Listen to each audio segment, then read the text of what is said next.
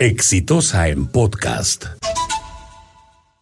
El día de hoy se supone que deben eh, subir, si no es hoy, en los próximos días, las tarifas eléctricas por los reajustes que hay que hacer con la inflación y otros cálculos que están establecidos, es cierto, en los contratos que se hacen para la distribución de energía.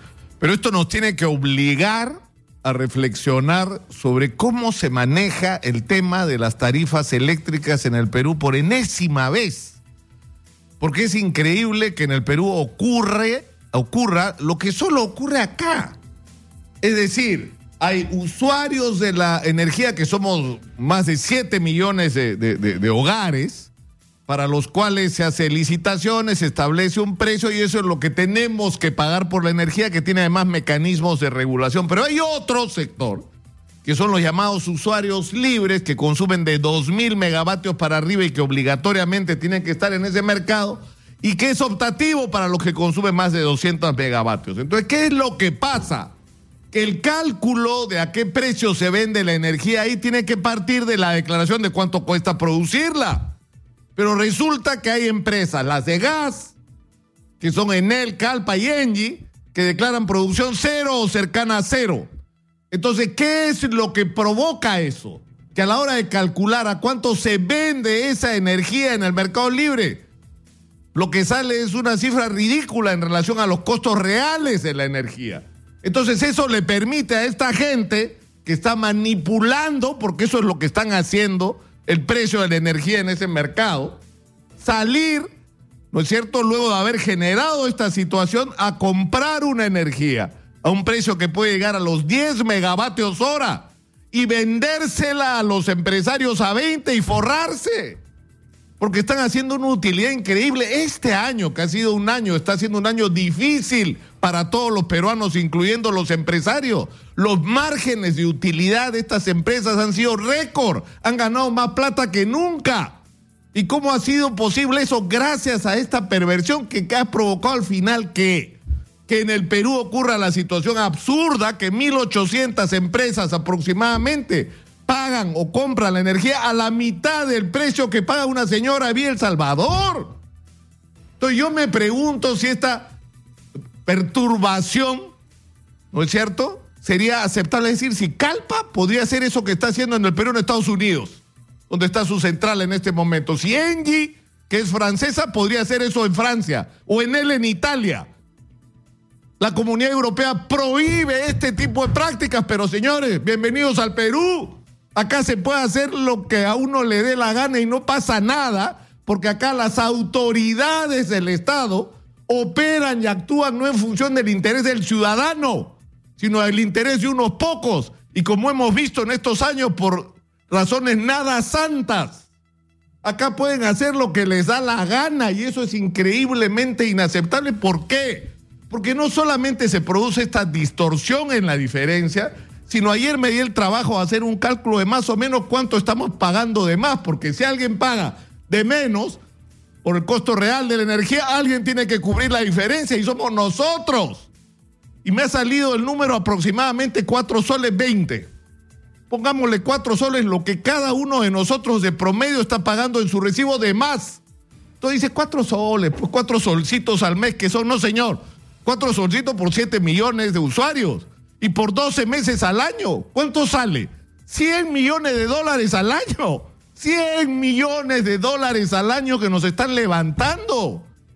O sea, a Toledo lo estamos persiguiendo por 30 millones de dólares por la, eh, eh, interoceánica. Y cada año los ciudadanos estamos subvencionando 100 millones de dólares para que tres empresas se forren. No puede ser. Es inadmisible. Y es inadmisible decir, ¿Y cómo ha sido posible que llegue esto hasta donde ha llegado? Porque el Congreso lo ha permitido, porque el Congreso pateó y pateó y pateó este tema y, y no quiso decidir porque estaba más preocupado por los bolsillos de Calpa, de Nelly, de Engie que de la mayoría de los peruanos. Pero ahora no está el Congreso y el gobierno tiene que decidir sobre esto. Pero hay otro tema además, porque no es solo este, es el otro, es el de los jubilados. Y es increíble que esto ni siquiera sea agenda. El Estado peruano le debe fortunas a los jubilados, porque durante años se usó el dinero que era el dinero de los jubilados para hacer carreteras, para hacer cualquier cosa en el Perú, y se despilfarró la plata de los jubilados. Y se construyó una deuda enorme, impagable. Entonces, ¿qué se decidió? Le daremos pues la utilidad de Electro Perú para que los jubilados se vayan cobrando lo que les debemos como Estado.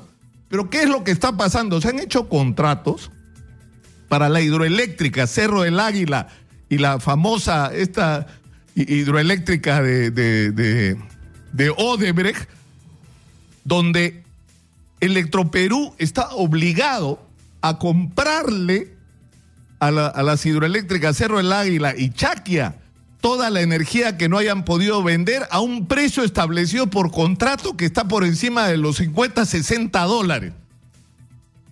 Es decir, a un precio que no tiene nada que ver con lo que está ocurriendo en el mercado. Entonces, Electro Perú tiene que comprar esa energía a 60 dólares, pongan ustedes, y salir a venderlo a qué precio? Al precio que los señores de Calpa, Enel y Engie han manipulado. Entonces, Electro Perú paga 60 dólares y tiene que vender la energía a 10. ¿Y quién se la compra? Estos mismos señores que manipularon el precio y le compran esa energía que vendieron a 62, la compran a 10 y se la venden a los supermercados gigantescos a 20, 25 dólares.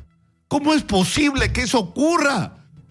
Que una empresa del Estado, de todos los peruanos cuyas utilidades son de los jubilados, esté subsidiando empresas privadas. El cálculo que se ha hecho acá el otro día es que hasta ahora se han perdido 400 millones de soles de los jubilados. O sea, esto es inadmisible.